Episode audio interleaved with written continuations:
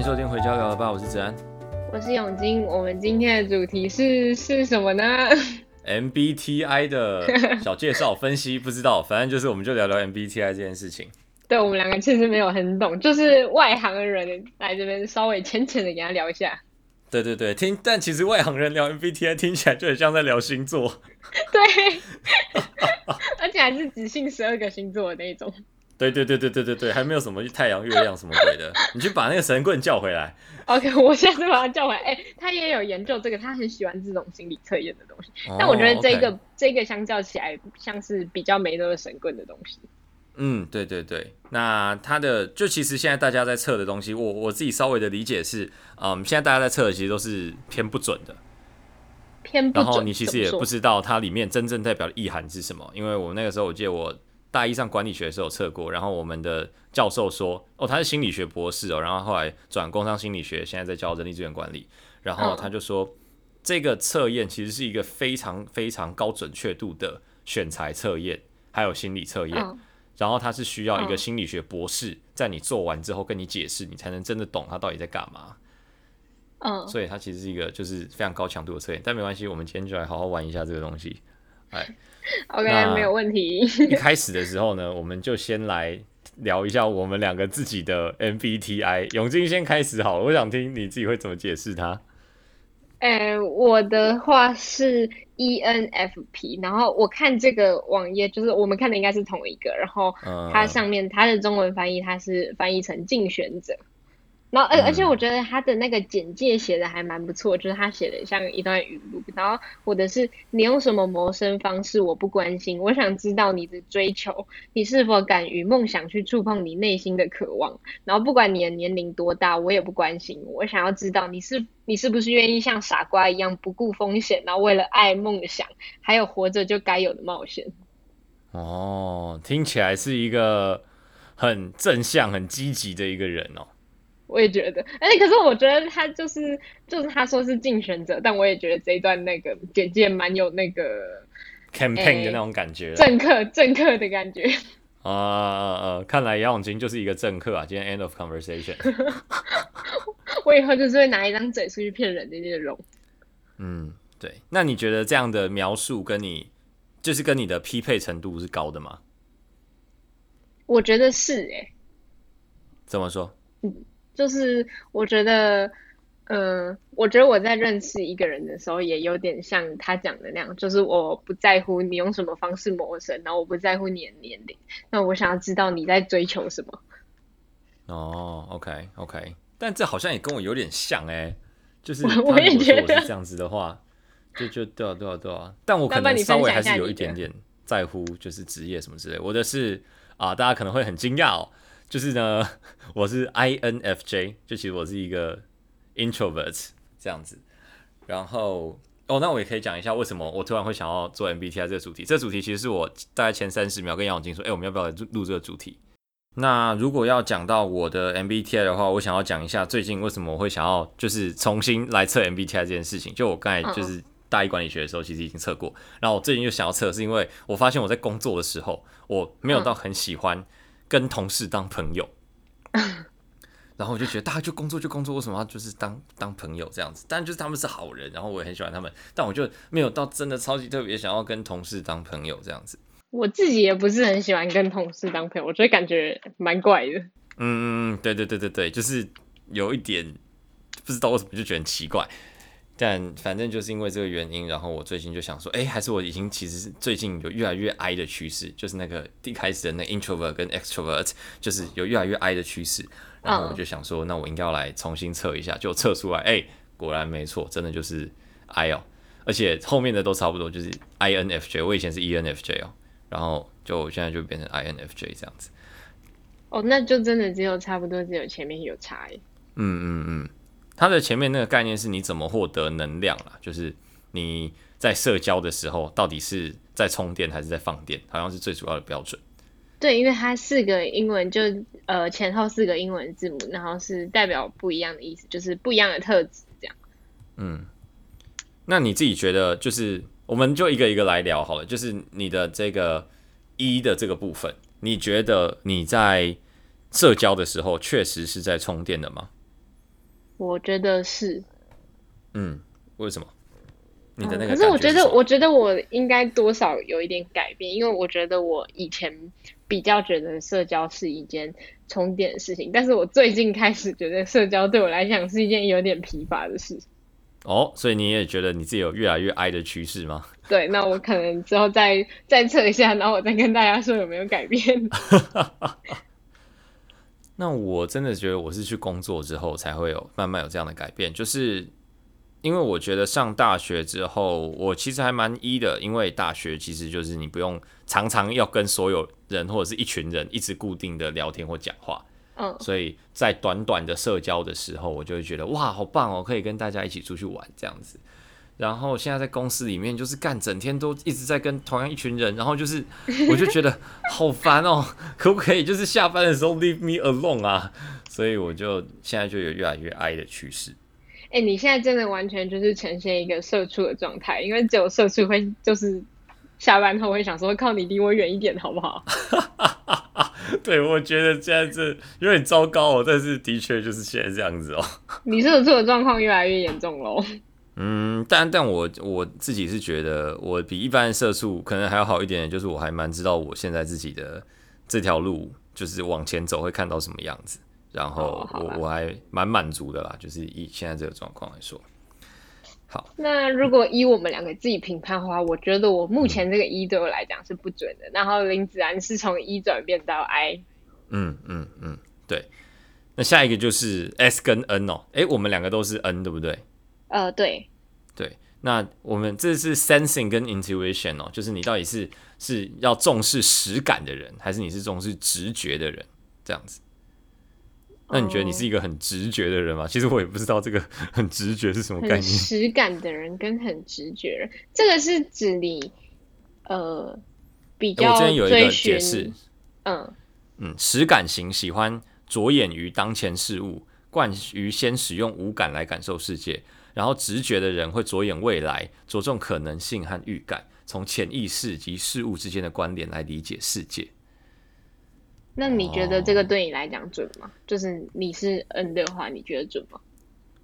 我觉得是诶、欸，就像是有点像你刚才给我的那个描述啊，就是我不在乎你现在是做什么职业，但是你你到底在十年之后，what what what you see yourself being，就是你你觉得你十年之后你会长什么样子，对我来说是更重要的，而不是你现在的这工作啊，或者是你现在快不快乐啊，是什么之类。但是你有没有一个 vision，有关于你的未来，可能是这样。我觉得，我觉得是准的诶，这个对我来讲应该算是蛮准的，因为就像是我在写文章的时候，你其实不太会很直观的去写一个东西，你比较会拿东西跟它比较。这个我有点听不太懂。就有可能是说，我现在想要写一块蛋糕，那可能我会写说它是在一个怎么样子的桌子上，然后那个蛋糕是怎么样子的状态，就是我不会单纯的直觉去看它，说它就是一块蛋糕这样。哦、oh，OK，就是有点像你刚刚前面讲的，就是从事物跟人的关系里面去看这个东西。嗯嗯嗯。哎、嗯欸，那我觉得这边有一个还蛮有趣的描述，就是 sensing 的人，他会说他会倾向先收集事实，再看大局；intuition 的人，他会先去看大局，再去寻找细节。那你觉得，你觉得你是吗？我我觉得是准的啊，就是我会先想要理解这一整个宏观的概念，最根源它的根本到底是什么，然后就哦，OK，那我们再我们再往下聊剩下的东西。我想要先有一个整个大的概念。嗯，我觉得对我来讲应该也算准，就是，嗯，但是我觉得理解事情先从细节去了解人，其实还蛮厉害的，因为通常这种人，你跟他相处到最后，你都会觉得他搞不清楚状况。就是如果他是 S，然后他还搞得清楚状况，就还蛮厉害的。对啊，然后他要不然就是他是 S，然后他就已经先去搞那些小细节的东西。哦，他就是那种做报告的时候会钻牛角尖，然后连这个大纲都还没写出来那种。对对对对对对对对对对。嗯，但其实从小细节开始也不是说不好，但但可能是因为我们这个年纪的人都还没有。就是脑筋转这么快嘛？I don't know。就是我觉得，如果要从先从细节开始的话，那他就必须要很快的，就是这个细节、那个细节、这个细节，然后他要拼凑的很快。嗯、oh.，对他才有办法跟上大局变化的速度，这样子。所以其实这种人应该还要有一个细心跟善于观察的特质，这对他来讲才会是一件好事，不然他在大家眼里可能就是一个没跟上的人。嗯嗯嗯，对对对。哦，那再下来往下一个是嗯、um,，feeling 跟 thinking 哦，这个就是情感和思考。你觉得这个是准的吗？你的是什么？你的是 F 吗？哎、欸，我的也是 F。那你觉得对你来讲准吗？我觉得我们都算是哎、欸，就是。整体来说，我们都算是一个感性的人。我也觉得我们算是感性的人。对啊，对啊，对啊，这个我倒觉得还好。虽然说大家可能会觉得我我很我很 T，但是哦，听起来好奇怪，我很 T，但但就是大家可能会觉得我我是一个很理性，但我还是一个感性的人。对，嗯，但是你那时候我们在做这件事的最刚开始，你就有讲过，你觉得你做了很多嗯比较。呃，比较硬实，对对对，所以你觉得你需我们需要来做一些软性的事情，就是我们在做这件事情，哦、它本身就是一件软性的事情。OK，就是如果我们用思考来讲我们的 Podcast 的话，我们他妈早就不做了。对，哎、欸，这是真的，这是真的。看 我们现在可以做到这里，完全就是因为一个感性的心理，像是有人跟我们说他们有在听我们的 Podcast，或是我们自己内心觉得也有在抒发某些事情。嗯嗯嗯对啊，对啊，就是还有一个时间，但我觉得，哎，那我想要先回到 E 跟 I 的问题，就是像是我们这样子的沟通或对话，到底算是一种 E 的状态，还是一种 I 的状态？E 的状态。就你懂我意思吗？你懂我意思吗？嗯，你解释一下。就你觉得我们是，比如说，嗯，我我不知道你，但是我觉得我每一次在录完 Podcast 的时候，都有充电完的感觉。嗯，我也觉得我有。对对对，那这样子跟人对谈，然后有充电的感觉，可是它又不算是一种 extrovert 的社交，你知道？所以这样到底算是一种 E 的能量获取，还是一种 I 的能量获取？你觉得呢？呃，我觉得对我们两个来讲，应该算是一种情感上的获取，就是我们是从社交这件事情，就是从我们两个对谈这件事情上面得到能量。那这样是一种一的获取吗？这不是情感跟思考的问题哦，就是它是一种外向的获取能量，还是一种内向的获取能量？哦，这个问题有一点难哦。我觉得是内向的，你觉得？你觉得是内向的？我觉得也是内向的，因为毕竟我们两个比较像在抒发我们自己。对对对对对对对，因为有时候我们其实也不太管对方有没有听，或者是对方讲什么，我们就讲自己的意见。你讲完，我就说哦，可是我觉得 哦，对对对，然后我也不会，我们也不太会有一个结论，就是哦，对对对对对，这样，哦，然后就这样过去了。嗯嗯嗯嗯嗯。而且就是我在读我的新的这个 INFJ 的时候，我人生一辈子第一次读到 I 的 description 哦，所以我这次读的特别认真。我以前测都是 E，然后我这一次在读 description 的时候，他就说，An introvert person are tend to obtain less relationship but deeper。Relationship 就是这些人，他们不是不需要去跟人相处而获得能量，只是他们习惯用更深层的对话和交流来获取能量。所以我觉得我们现在应该算是一个深层的对话和交流啊。对，而且，呃，我觉得这件事情对我们自己来讲，应该也不单纯只是交流而已，就有点像也顺便整理我们的生活或是我们的记忆这样子。嗯嗯嗯嗯，对，确实确实。哦，好，不错，我喜欢这边的小结论。好，那我们再 move on 下一个，哦，下一个是嗯、um,，J 跟 P is about judging and perceiving and perceiving 它是翻感知型哦，就判断型跟感知型。那这个我跟杨永金不一样，我是 J，然后杨永金是 P。你可不可以解释一下是什么意思？判断型这边，这 I'm from Wikipedia，它是说倾向于以结构化的方式认知世界，井然有序及有组织的生活，喜欢一切，喜欢安顿一切事物。感知型呢，倾向于以非结构化的方式认知世界，始终开放选择机会，自然发生及弹性的生活。就是世界观跟生活模式。我是哪一个？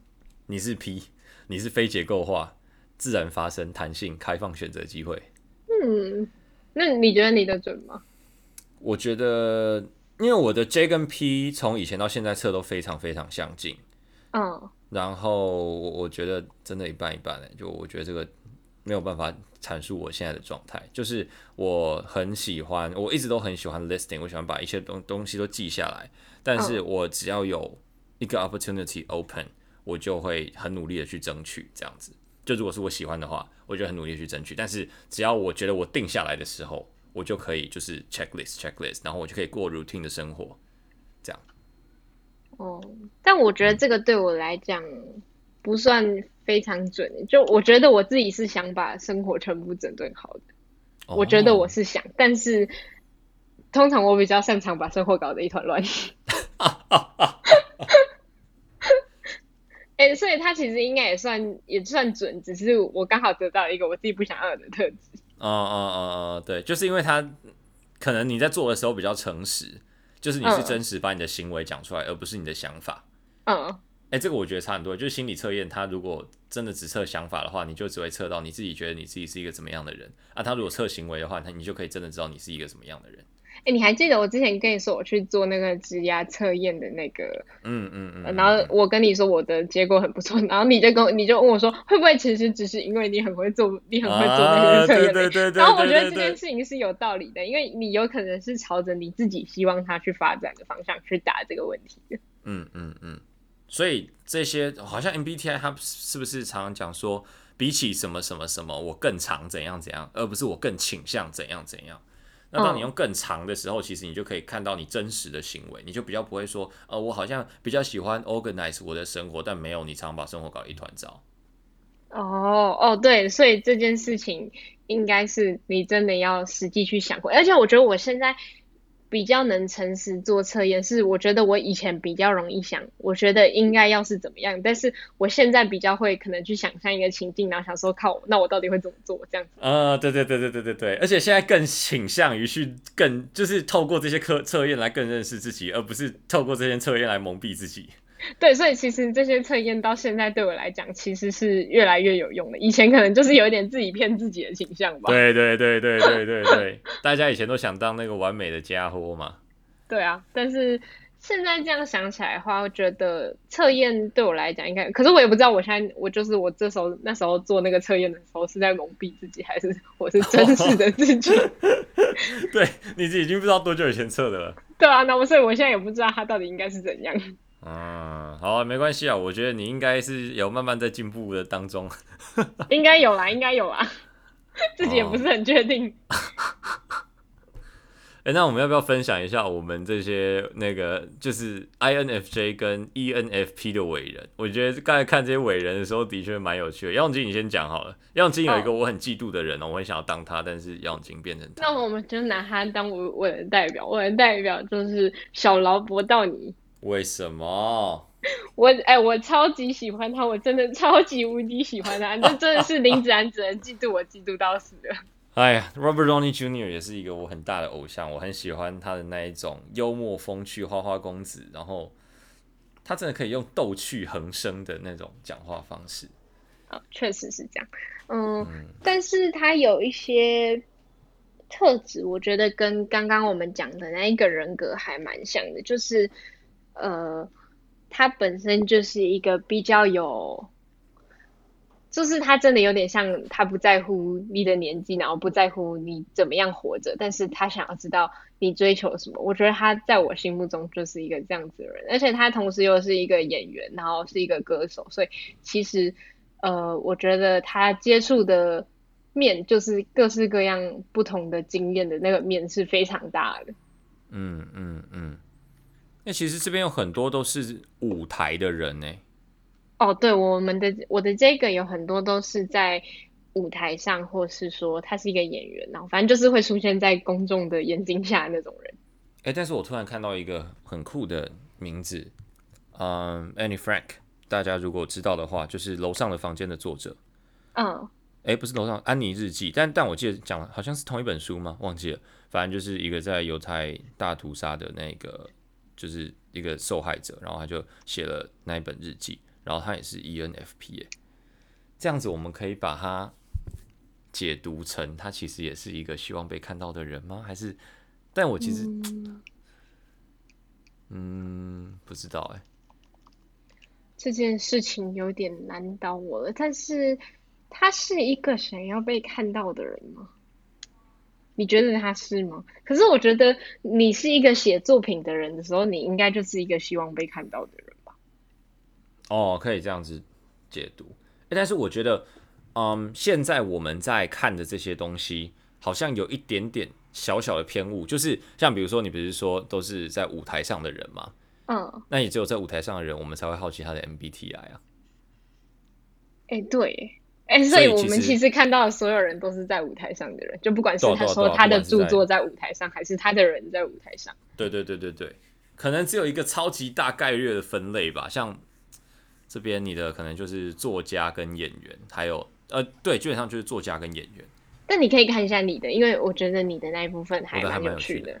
对对对对对，那我是 INFJ 哦。哦，Fun fact，我在这边看到 INFJ 的男性最为罕见，仅占零点二五趴。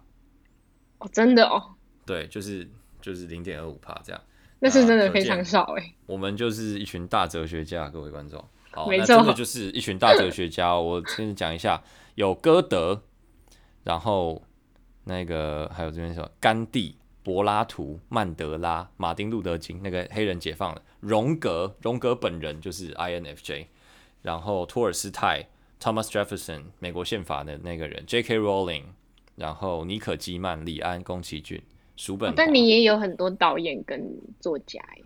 嗯，对，我觉得导演这倒是还好。哦，《简爱》的作者也是那个。哦，哎、嗯，我不知道大家有没有看过《简爱》，嗯，但是我对这本书很有印象，是因为我小时候就是因为我住在比较偏乡的地方，然后有时候他们其实会有一些就可能卖书的活动，然后他们可能会到这边特别来摆摊。我我不知道是作秀还是他们真的想这样做，作秀，我不知道，我不知道。然后反正他们就 是他们就是会来，然后我们有买过一本很小的书，就是你知道有些书会做比较简单的版本，因为简爱它本身应该就虽然不是一个很长的故事，但应该也是蛮大一本书，但是他那本书做的很小，然后没有很多页，就是他把这个故事简化。然后我到现在还记得我们家那一本是绿色封面，然后上面有一个简爱的女主角，但我已经忘记内容在写什么。嗯，但《简爱》这本书我也是从以前听到现在，然后完全不知道他在跟我笑，就是我到现在还是不知道他到底在讲什么。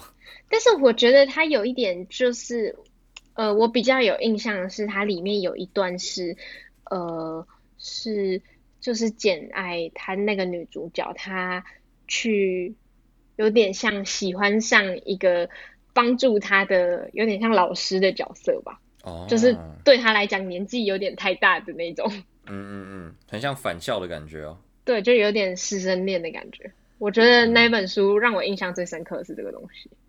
OK，哎、欸，我突然看到我其他有名的 INFJ，就是他特别写其他，表示就是这边都会有一些争议哦。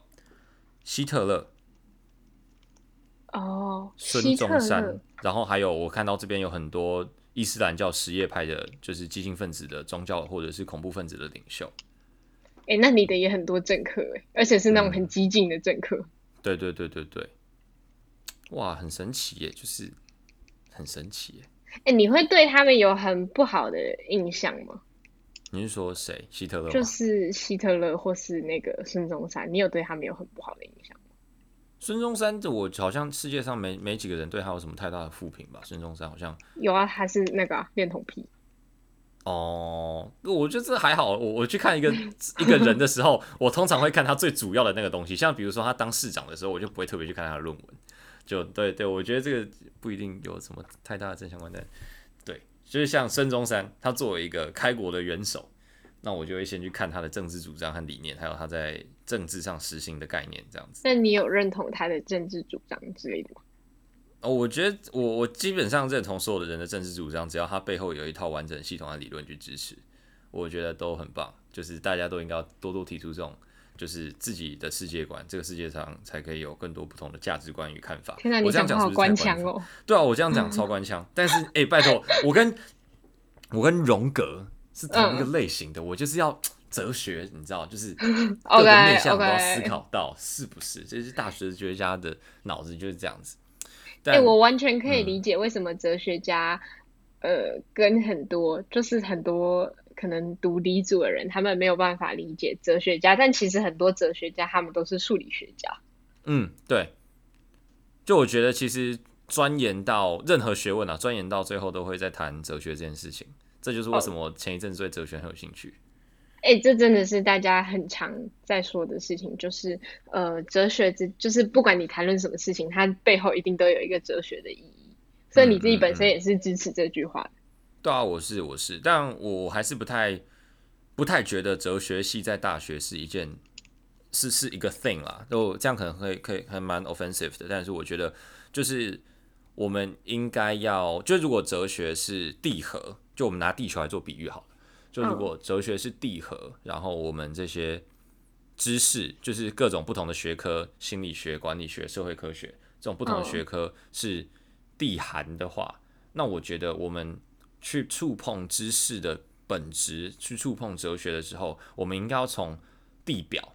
开始开那个钻钻地基，一直钻钻钻钻钻钻钻钻钻钻到地核那边，而不是一开始就用一只手，然后伸进去地核里面，然后开始在那边摸地核。我觉得这样摸地核就没有意义，就是你你你你你你你根本就什么都不知道，然后你就在那边摸地核，就我觉得这样好像没什么太大的功能。所以你觉得哲学这件事情，它不应该是本身就拿来学的一件事情，它应该是在你钻研其他东西之后的积淀吗？就有积淀之后的东西吗？对对对，就是像比如说读管理，那我们到最后谈的就是企业政策跟企业哲学嘛。那这个时候你再去谈哲学，我觉得可能再好一点点。我对我来说了，我有去上过那个哲学系的课，但我自己本身觉得他上的不是这么。深的东西，它比较像他丢一个议题给我们，可是是是那种很常见的议题，像是你支不支持安乐死之类的。嗯嗯嗯，他们通常都是说我们在那个训练批判思考的能力啊，他们通常这样讲。但是我觉得，如果他们整个四年都在学这种东西的话，他们应该可能真的没有学到什么东西。难怪很多哲学系的人都说不知道自己在干嘛。对啊，就是我，这就是我觉得很奇怪的地方，就是在批判思考的前面，你应该要有一个学术的底蕴去支撑。哦，我觉得这句话还蛮有道理，我是支持你讲的这句话。虽然不知道我们发这个会不会被抨击，但是算了，好，没有关系，算了。今天就在这个我们两个稍微有一点共识的结尾之下就结尾了，莫名其妙又三十分钟了，好赞哦。